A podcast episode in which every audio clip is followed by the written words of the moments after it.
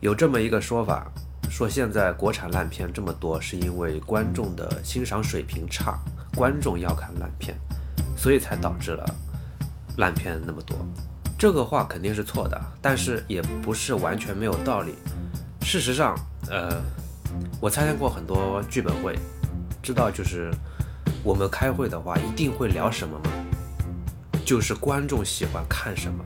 一些公司还把观众喜欢的元素列成一个表，不管做什么故事，必须要用到这张表里的三个甚至四个、五个元素，恨不得把这张表里所有的元素全部都写进一个故事里。就是影视的生产者，他们做作品是为了给观众看的，而不是出于自己对这个作品的喜欢。问题就在这里，生产者他们并没有把自己的作品当成一个艺术品去做，甚至于。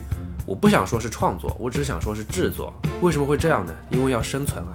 电影和美术不一样的，你拿一张纸、一支笔就可以搞艺术，但是想用电影技术去搞艺术，你需要的是一个银行。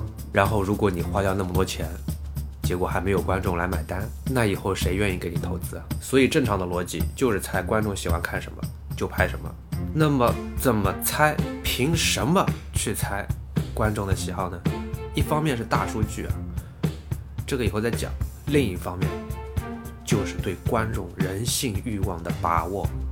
就算观众不傻，观众有欣赏水平，但是观众同时也是有欲望的人类。因此，做一个影视产品，其实并不需要你有很大的本事，非要做一个很好的片子让观众服的。举个例子吧，像《小时代》就很典型。你去评价它是不是烂片，其实没有什么意义，因为不管怎么说，它触到观众了。观众无非就是来看看帅哥美女，看看这个那种生活，然后给自己意淫提供一些素材。所以，不管你觉得《小时代》有多垃圾，它就是有市场，它有市场就说明它成功。结论不就来了吗？为什么会有那么多烂片？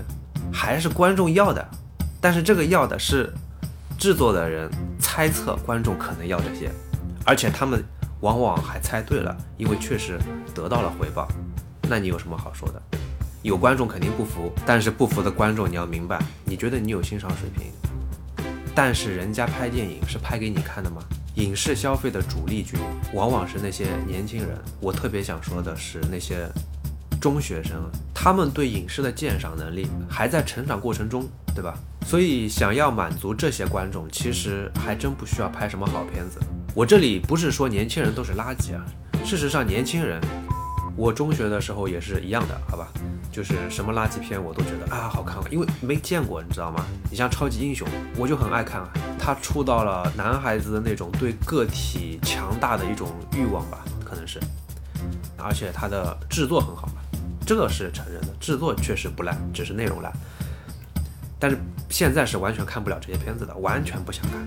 反思我自己的这个成长经历，我觉得确实年轻的时候看片。